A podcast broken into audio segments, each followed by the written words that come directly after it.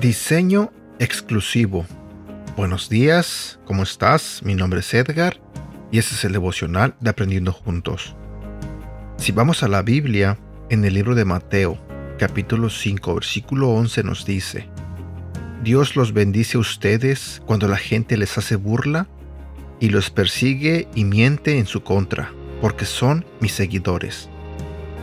Los saris son prendas hermosas que usan las mujeres en India.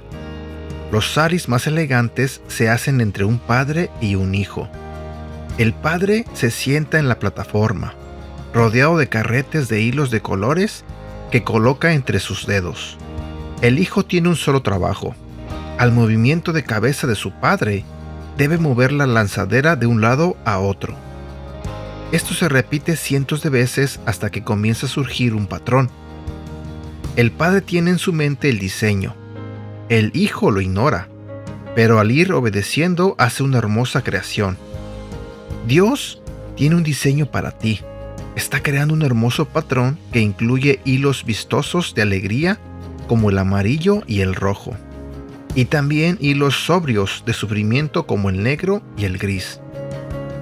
Él no prometió que no sufriremos persecución y burlas, pero sí ha prometido bendición. ¿Y qué más grande bendición que saber que en su mente hay un plan para nosotros. ¿Cuál es nuestro trabajo? Obedecer y mover la lanzadera cuando Él lo indique. Como dice Rabbi Zacarías, el diseño para tu vida usa cada hilo de tu existencia en una obra de arte. Cada hilo cuenta y tiene un propósito específico.